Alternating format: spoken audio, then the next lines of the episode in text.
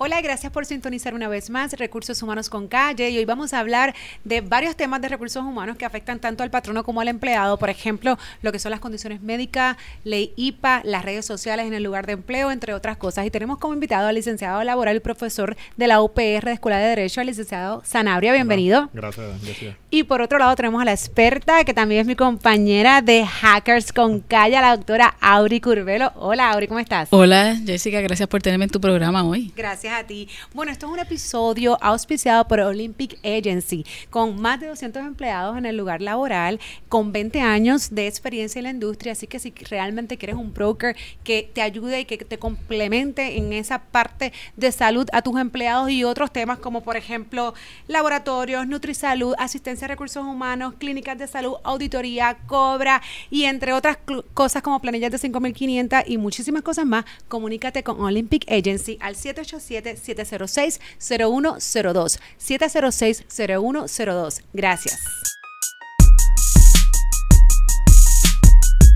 Saludos y gracias por sintonizar un día más Recursos Humanos con Calle.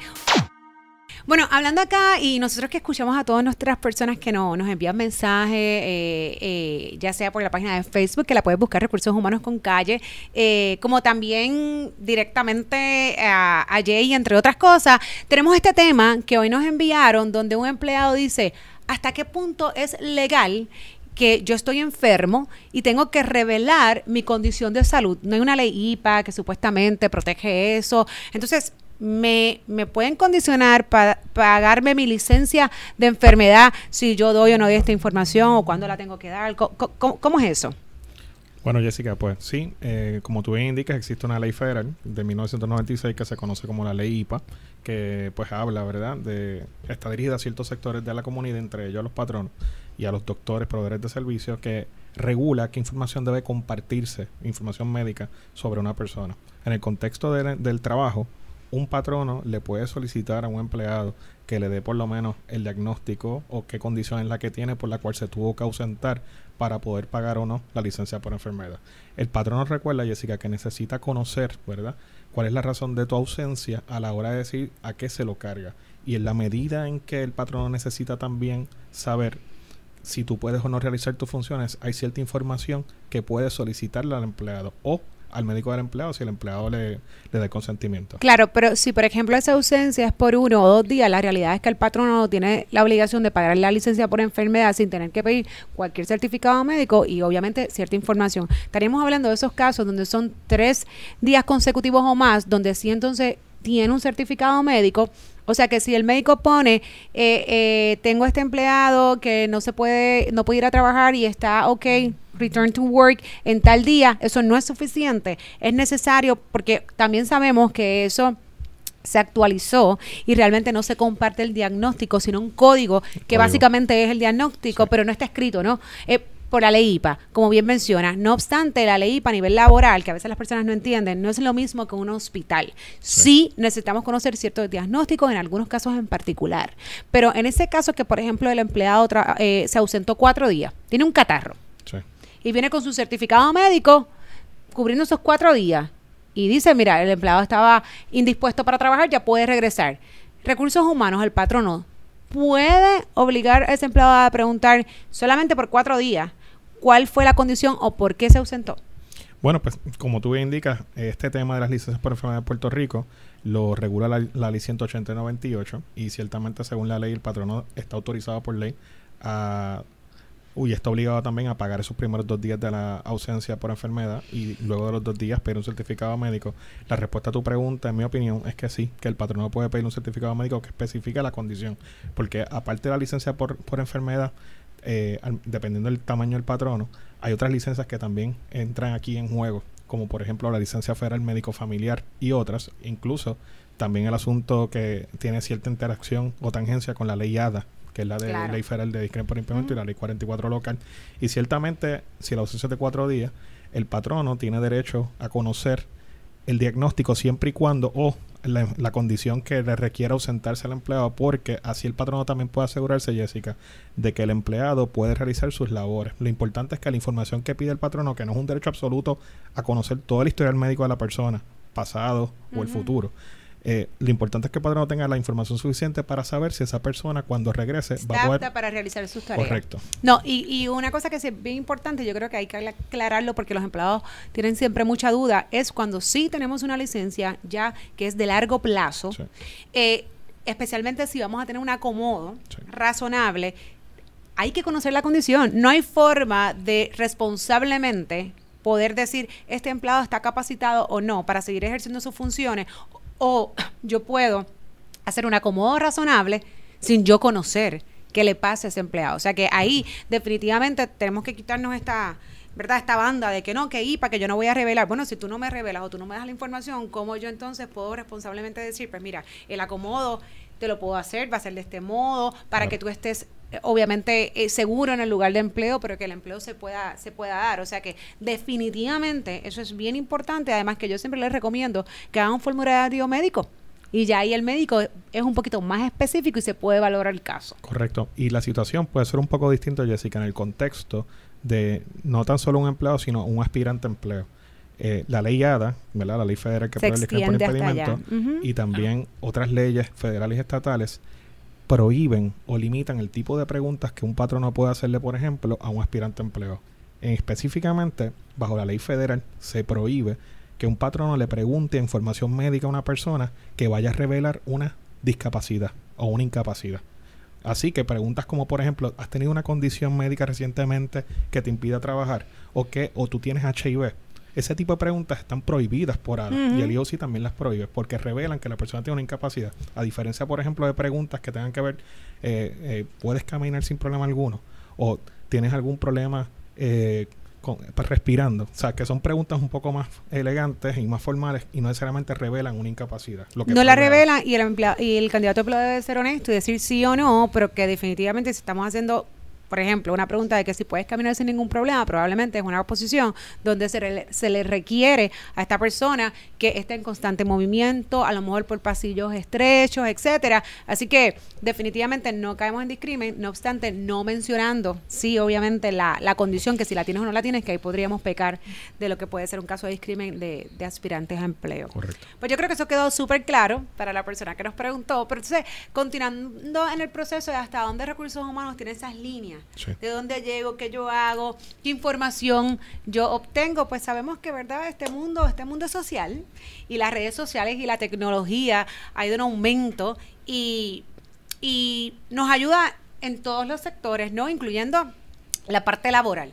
Entonces, recursos humanos pues comúnmente han escuchado por ahí que dentro de su proceso de reclutamiento y selección, pues utiliza muchísimas herramientas para seleccionar el candidato final, ¿no? Y dentro de las herramientas, pues puede ser mirar redes sociales, entre otras cosas, y, y, podemos hablar de LinkedIn, ¿no? Que es una red social profesional. No obstante, pues hay otras redes sociales como Instagram, como Facebook y muchísimas más, porque cada día sale una nueva. O sea que eh, por acá, doctora, cuéntame, ¿cuántas veces tú has escuchado que Recursos Humanos, un patrono, ha entrado en esta investigación, como digo yo, de, de mirar las redes eh, o cualquier esa información que se puede puede ser personal, y, digo personal porque eso no nos vas a explicar hasta qué punto, ya cuando tú le das el agree, lo subes a la página, pues sigue siendo una información personal, pero que tú compartiste, o sea, que ya es pública. Eh, ¿Y cuántas veces tú has escuchado que HR, recursos humanos, hace como que estas investigaciones? Casi todos los días, porque ah, parte de lo que hacen con mi empresa es contratarnos precisamente eh, para que hagamos lo que se conoce en nuestro campo, un OSINT. Un OSINT es una parte de reconocimiento donde tú buscas todas las fuentes que se, se, llaman de código abierto open source, donde la persona tiene publicada cualquier cosa. Y entonces viene alguien de recursos humanos y nos, nos contrata y nos dice, tengo este candidato. Dime qué tú encuentras con respecto a XYZ variables. XYZ variable puede ser reputación, puede ser actividad social, capacidad de guardar secretos, entre otras. Y claro, depende del trabajo que tú vayas a ejercer. Entonces nos dan el nombre, los apellidos y alguna otra, por lo menos necesitamos tres variables que son públicas, número de teléfono, correo electrónico, no nos brindan el seguro social. Nos brindan una información, de nuevo, tres variables importantes y con esa nosotros empezamos a hacer la búsqueda y hacemos y utilizamos cientos de herramientas que vienen hoy disponibles para tú precisamente formar lo que se llama un profile. Entonces nosotros hacemos un profile del candidato basado, número uno, en fotos que haya puesto de reputación cuestionable. Y el término de reputación cuestionable a veces, a veces tiene dos vertientes, porque lo que para ti es reputación cuestionable no necesariamente es para una segunda empresa. ¿Me sigue? este Por ejemplo, eh, si el candidato va a trabajar en alguna agencia de ley y orden o el candidato va a trabajar con compañías que tienen contratos con agencias de ley y orden, y no, no sé, agencias de ley y orden no entiéndase solamente en Puerto Rico. O, o que sea solamente la policía, muchas agencias de ley y orden. Que, que, tienen contratos, eh, por ejemplo, con militares o tienen contratos con gobierno federal. Ellos exigen ciertas particularidades de la, de la conducta del posible candidato. Incluso, perdona que te interrumpa, pero yo conozco de muchas personas que incluso están en la milicia y simplemente dicen, yo no tengo Facebook. Eso es correcto. Yo me evito todo esto, yo no tengo, no me interesa que sepan nada, este, so que yo no tengo ninguna red social.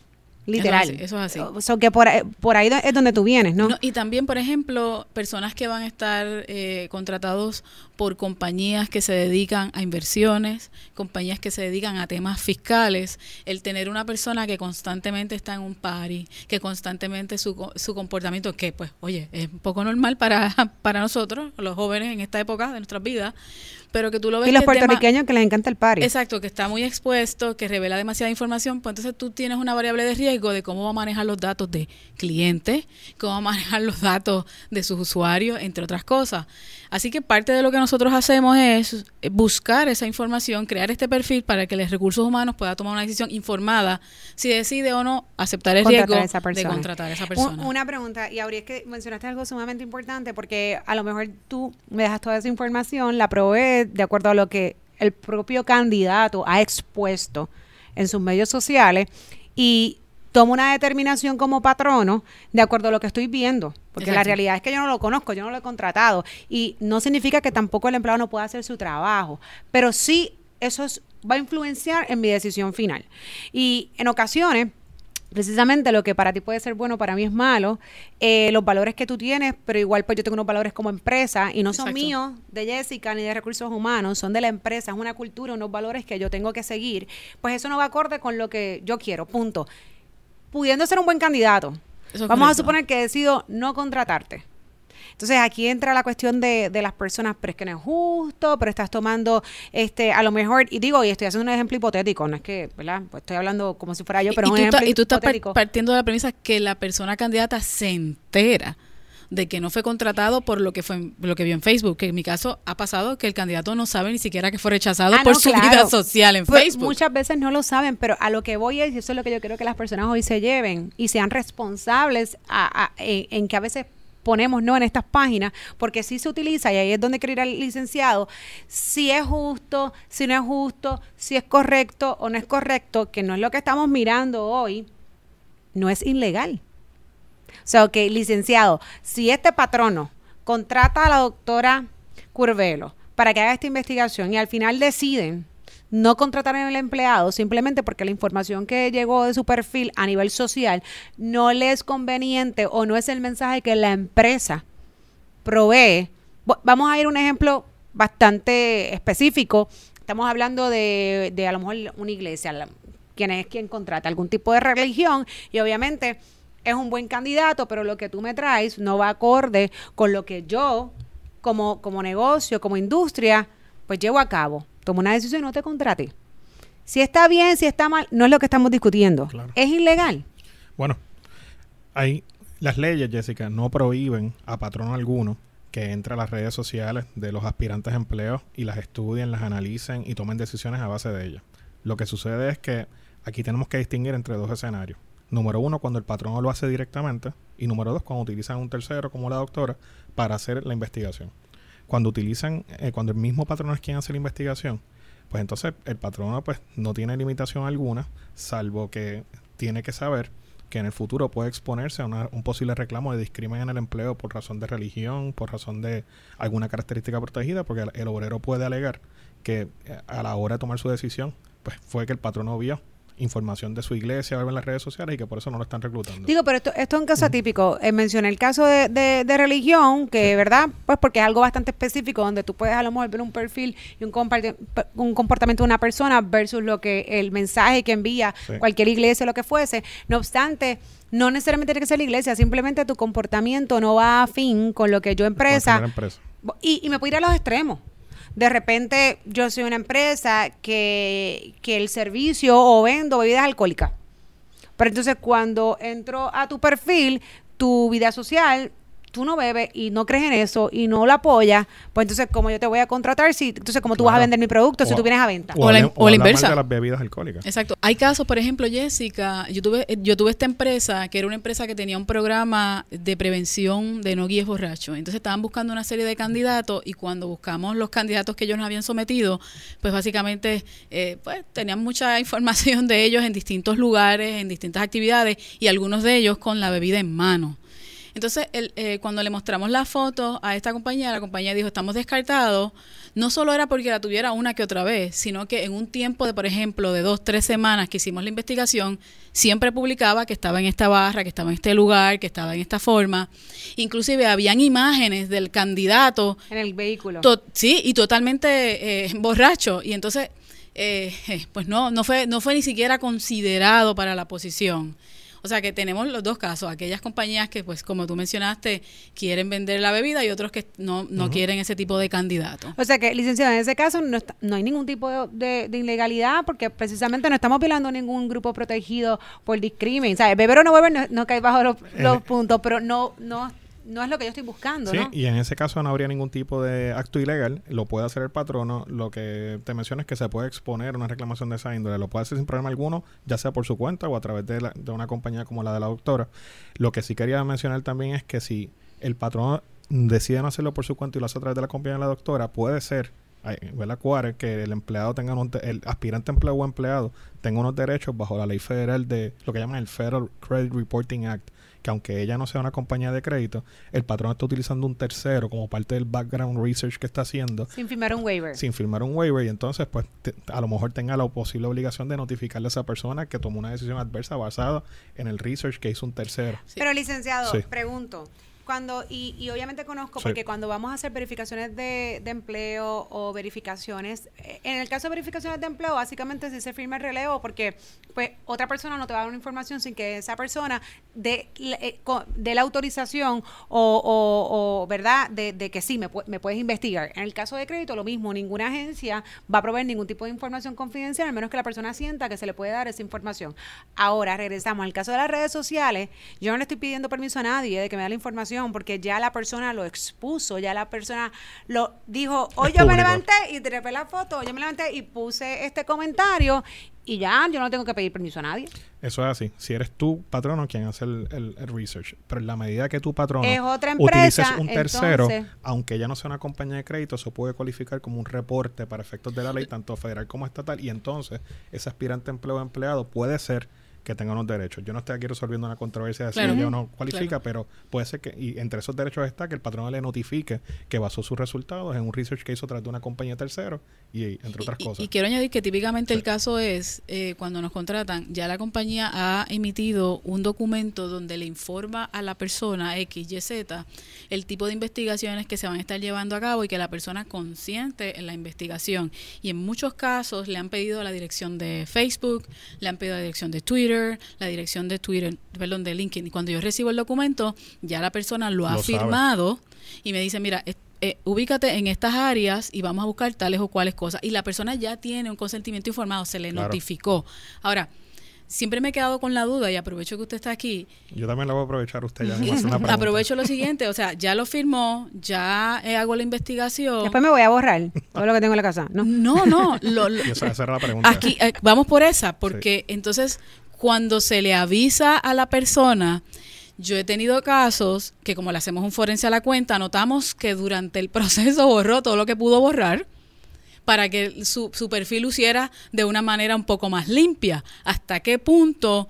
Pues tú estás creando una expectativa eh, falsa de quién eres tú porque Pero te viste la obligación de borrarlo. estás Porque te iban información. Sí. Doctora, para los que nos están escuchando, explicar que hasta dónde, qué es forense, ¿no? Hasta dónde puede llegar, lo que se borró, yo lo puedo obtener, no lo puedo obtener, hasta- podemos, podemos buscar hasta, hay unas herramientas forenses que te permiten, una vez la persona consciente de que vamos a ver su perfil, podemos a través de estas herramientas lograr ver cierta data dentro de su tiempo, la línea del tiempo, los posts, y podemos identificar qué áreas borraron y qué áreas han quedado permanentes. Eh, pero esto es un fenómeno bien interesante porque una vez la persona firma el documento y nosotros comenzamos la investigación, a veces tenemos, esta semana escribió esto, vamos a, co- a corroborar si estos posts todavía existen y nos damos cuenta, ah, no, pero empezamos la semana 1, ya la semana 2 los empezó a borrar, pero ya tú tenías pruebas de que eso- ese documento Existía. existía. So, eh, ¿hasta qué punto, verdad? Ah, eso- Porque creas una falsa impresión de quién eres. Y- No, y a veces, y a veces yo creo que hasta los propios candidatos se pueden asustar y a lo mejor borran cosas que no son necesarias ni que tampoco el patrón está mirando. Y entonces se, se, se ponen en una posición donde precisamente tú dices, espérate, pero entonces, ¿qué pasó acá? Y probablemente lo que borró no le iba a no era afectar. tan relevante. exacto. Claro, pero en la medida, desde un punto de vista legal, doctor, y a lo mejor contestando su pregunta, en la medida que un candidato a empleo borre cierta información de la red social que pudo haber afectado a la oportunidad de empleo de otra persona, ¿verdad? Y le den el empleo a él, basado en la información que omitió, que puede ser una falsedad también al mismo tiempo por omisión, eso podría constituir en un futuro. El Supremo de Puerto Rico ha dicho que podría ser justa causa para el despido de una persona porque estaría mintiendo por omisión. Escondió un- una información que si el patrón la llegaba a conocer, eh, le hubiese afectado en la oportunidad y se la hubiesen dado a otro. En la medida que eso ocurra, ya el Supremo Claro, ese, es el trabajo de Sanabria. eso, Ir al tribunal y demostrar eso. eso es así. Y, so- y sobre eso mismo que dice Jessica, le quería aprovechar a la doctora y preguntarle. Yo he escuchado mucho el concepto metadata con estas las páginas de Facebook y Claro. las redes sociales. Con la metadata es posible conocer, por ejemplo, la cantidad de tiempo con quién está entrando a mi página, la cantidad de tiempo que está la persona, entre otras cosas. Sí, claro, claro. O sea, que, que desde el punto de vista laboral como patrono, si un patrono está mucho tiempo mirando una página de red social y entonces, pues, la persona que decide no seleccionar o los que no seleccionan son negros, ¿verdad? Y seleccionan los blancos y tú demuestras que a través de la metadata estás más tiempo mirando profiles negros Correcto. que blancos, eso podría crear una presunción de, de discriminación en el empleo. Totalmente de acuerdo. Incluso este Facebook hace muchos años atrás pues te permitía ver quiénes entraban a tu página. Obviamente ya eso no no no está así. LinkedIn, por ¿Y quién ejemplo, lo permite? lo permite de primera fase, porque realmente tú puedes ir a tus settings, ¿no? Y poner que es un perfil privado, entonces eh, pueden entrar todas las personas que entran y te sale, ha salido esta cantidad de personas que han visto tu perfil, pero no sabes quiénes son. Sin embargo, por ser un- una red profesional, también te permite, y esto pues, obviamente las personas que estamos en la industria, pues apagar ciertos paquetes,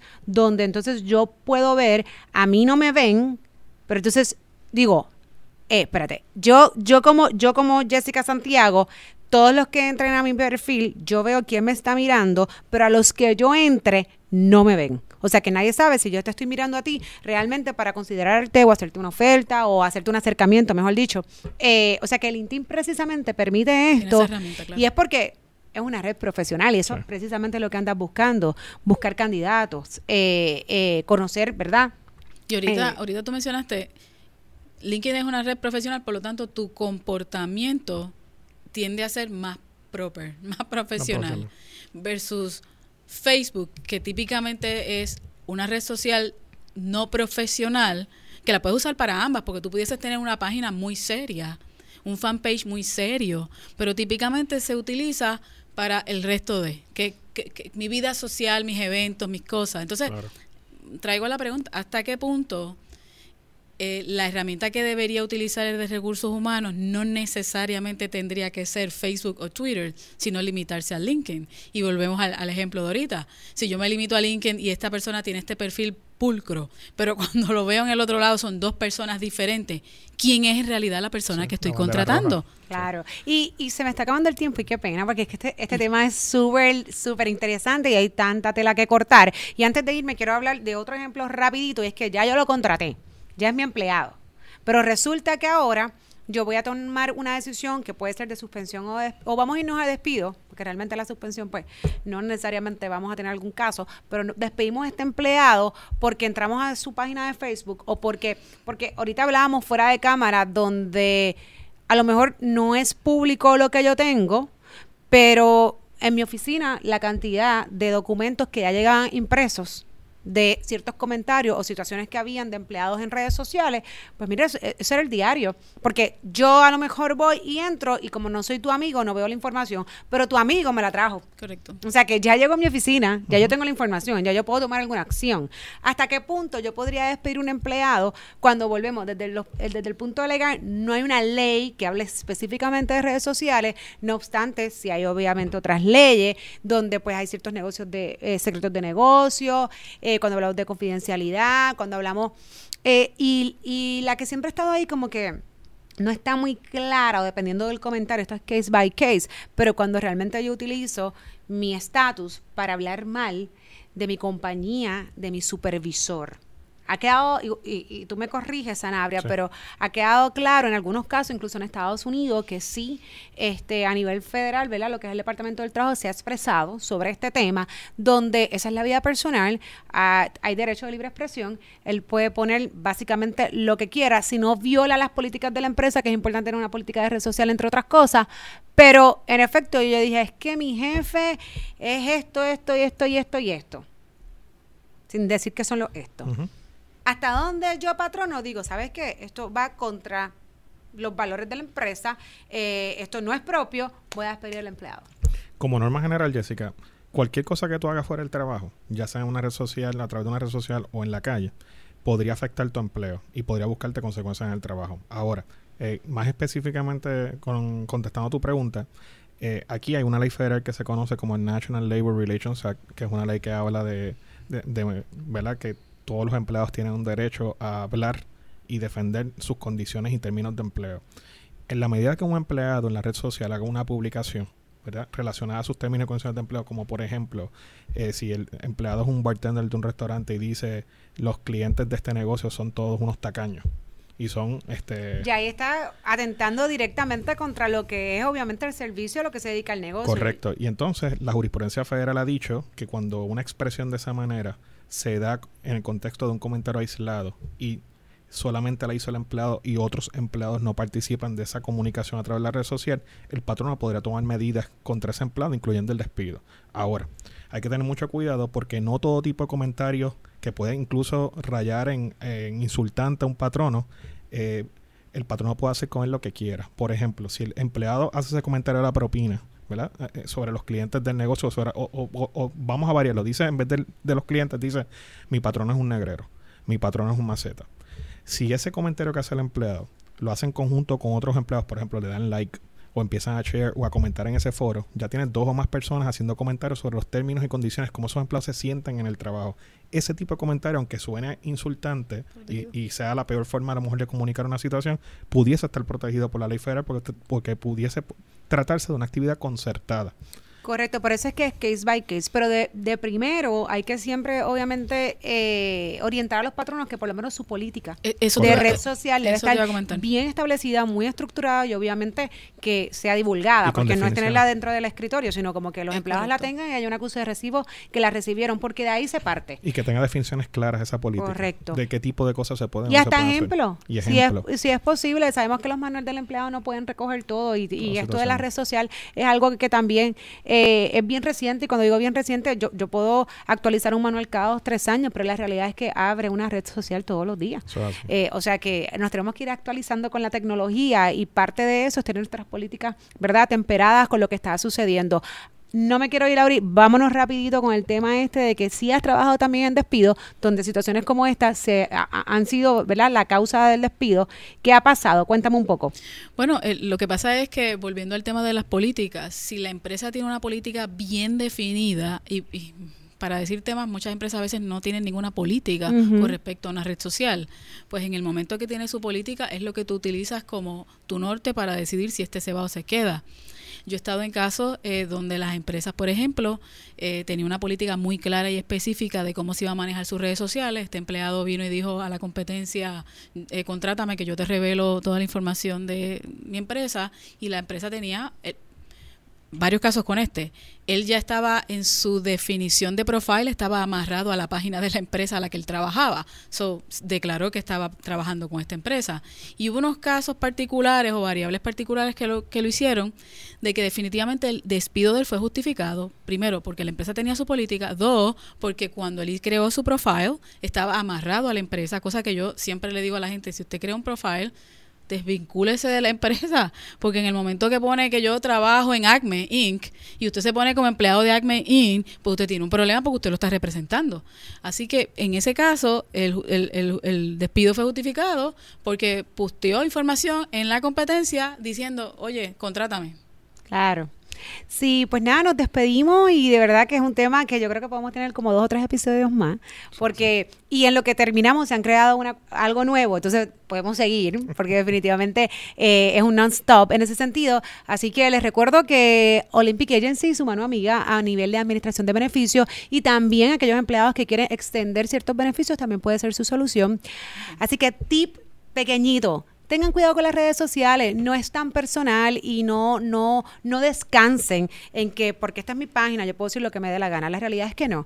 Así que seamos prudentes y, ¿verdad?, bastante juiciosos en lo que ponemos en nuestra red.